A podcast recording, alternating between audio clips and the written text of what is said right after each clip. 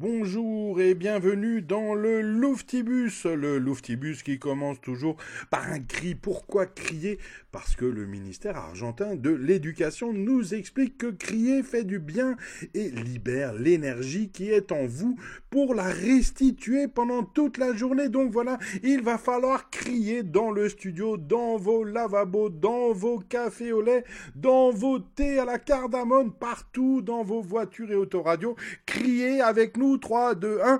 Ah oui, c'est vrai, on aurait pu crier plus fort, mais on fera mieux la prochaine fois. Embarquons pour un petit tour du monde de la presse. Commençons par Zanzibar, cet archipel tanzanien d'Afrique de l'Est, nous raconte The Atlantic, média états-unien de Washington, repris par Courrier International.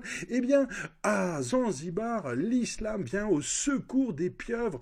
La surpêche menace les poules de l'archipel pour les protéger, les habitants de l'île font appel à la conscience islamique de la population pour préserver la nature. Et oui, incroyable, l'islam au secours des animaux marins. Mais la religion peut aussi sauver les hommes et la démocratie.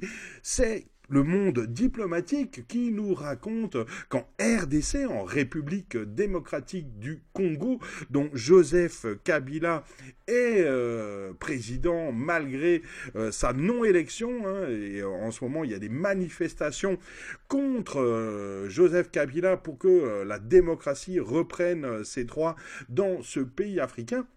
Eh bien, ce sont les catholiques, c'est l'Église catholique qui est à la tête de ces manifestations. Le pouvoir réplique d'ailleurs violemment. Hein. Il y a au moins eu une vingtaine de morts, euh, difficiles à dénombrer euh, précisément, des, arrestations arbitraires, des lieux de culte profanés. Hein. Ça nous rappelle euh, la théologie de la libération qui, dans les années 70, avait accompagné la défense de la démocratie des libertés en Amérique latine, comme quoi les églises, la démocratie et la liberté, la préservation euh, de nos animaux et de la planète peuvent aller de pair vivent euh, les religions quand elles défendent de pareille cause. On poursuit notre tour du monde avec un film assez incroyable. C'est assez bien d'être fou.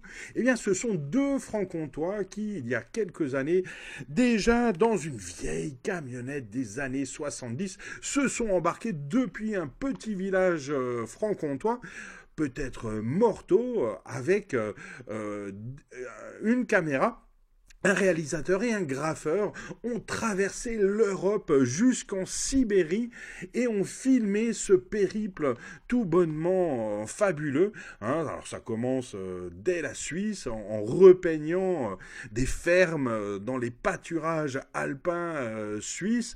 Ça se poursuit de façon incroyable dans, des mers perdues où l'eau a disparu, ou des des euh, comment dirais-je, euh, des, des, des, bateaux perdus au milieu des sables, sans plus d'eau autour d'eux, sont euh, revitalisés par Bilal, incroyable artiste graffeur, un film, un road movie documentaire à vivre passionnément. C'est assez bien d'être fou, sorti en salle en ce moment et qui devrait arriver au cinéma Bel Air en présence du réalisateur le 18 mai 2018.